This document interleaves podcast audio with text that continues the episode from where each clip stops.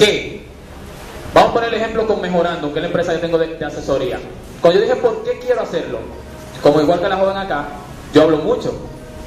Hablaba mucho y dije yo, yo tengo que monetizar eso, yo tengo que hacer dinero hablando. ¿Qué tengo que hacer primero? Que hablar.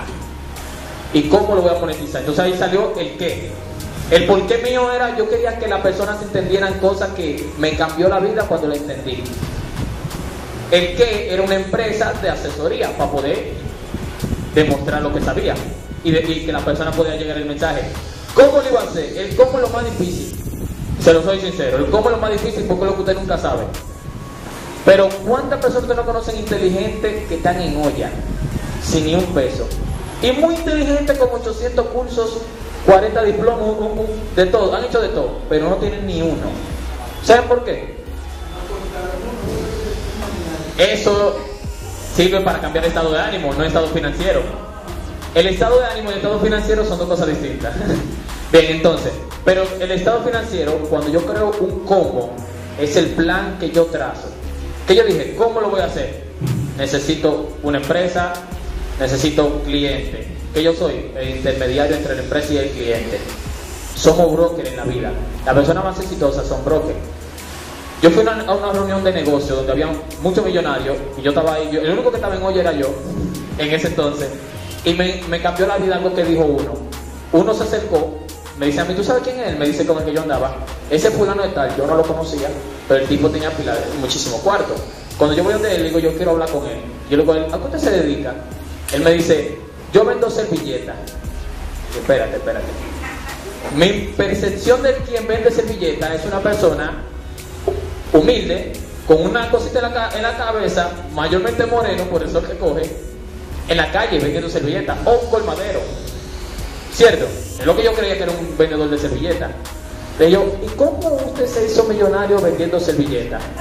Él me dice, ah, bueno, mire, yo tengo un contrato con tantos hoteles y por ese contrato me dan 4 millones mensuales.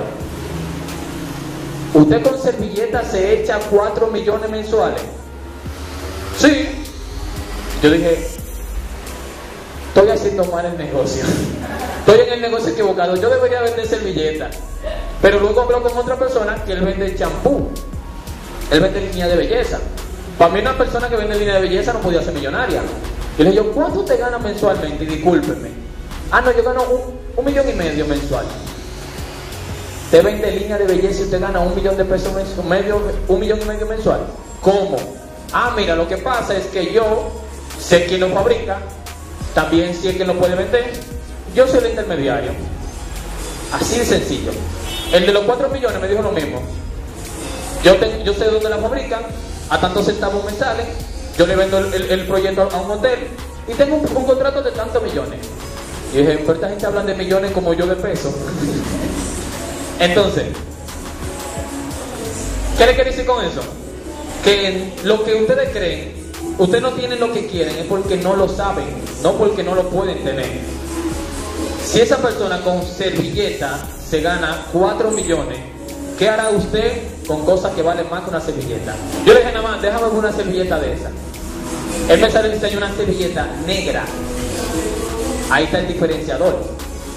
Y yo, ¿quién? Pero para mí una servilleta negra es una falta de higiene.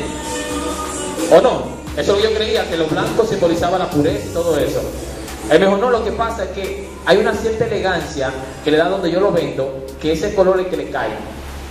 Yo dije, yo pagaría 5 pesos por esa servilleta. Y él gana 4 jodidos millones por esa servilleta. Entonces lo que nos falta es saber. Eso es lo que nos falta.